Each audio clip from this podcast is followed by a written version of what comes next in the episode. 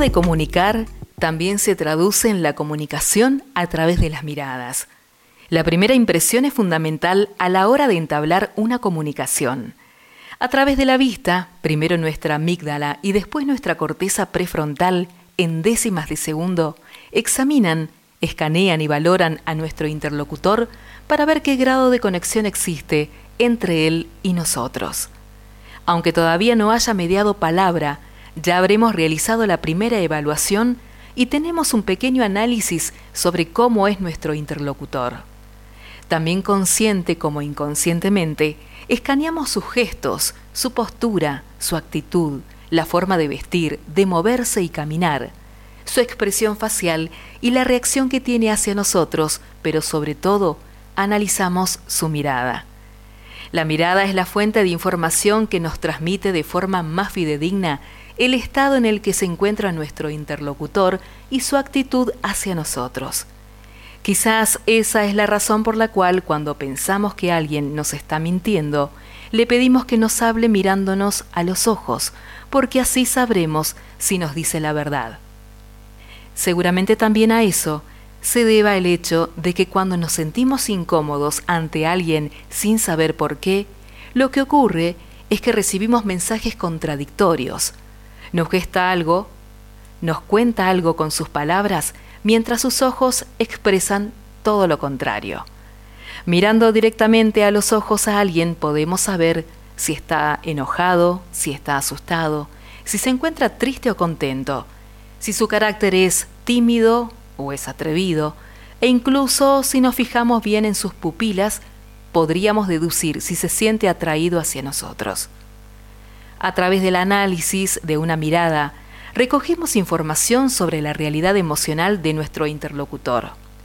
Esta capacidad analítica la hemos desarrollado a lo largo de la evolución de nuestra especie y gracias a ella hemos podido prepararnos para la lucha o para la huida, en el caso de sentir agresividad o detectar miedo, o acercarnos a nuestro interlocutor si detectamos empatía.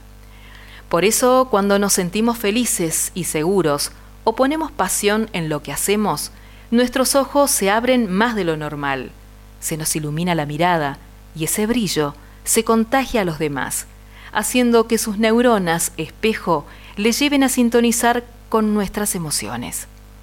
Es entonces cuando les atrapamos con nuestro llamado magnetismo personal.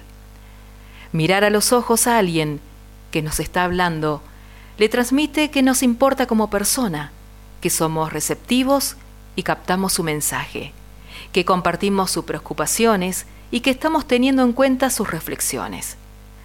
De la misma forma, cuando sentimos que alguien aparta su mirada, nos produce la sensación de que no nos está escuchando y de que no le importa lo que estamos contando.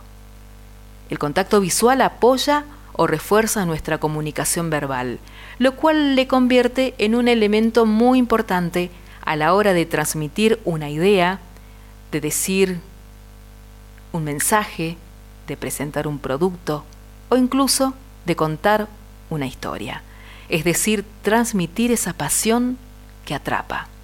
La sabiduría popular considera que los ojos representan el espejo del alma, por eso, en algunos países asiáticos se entiende como una intromisión en la intimidad el hecho de mirar directamente a los ojos al interlocutor. No es fácil mantener una mirada intensa y profunda a los ojos de alguien. Es algo a lo que no estamos del todo acostumbrados y necesita ser cultivado. Como cualquier arte, el contacto visual se puede entrenar mediante distintas técnicas sencillas de practicar en nuestra vida diaria.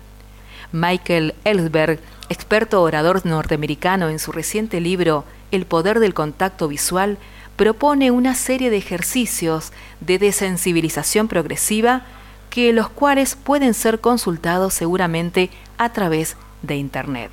El poder de comunicar. El poder de comunicar seguramente también es posible a través de las miradas.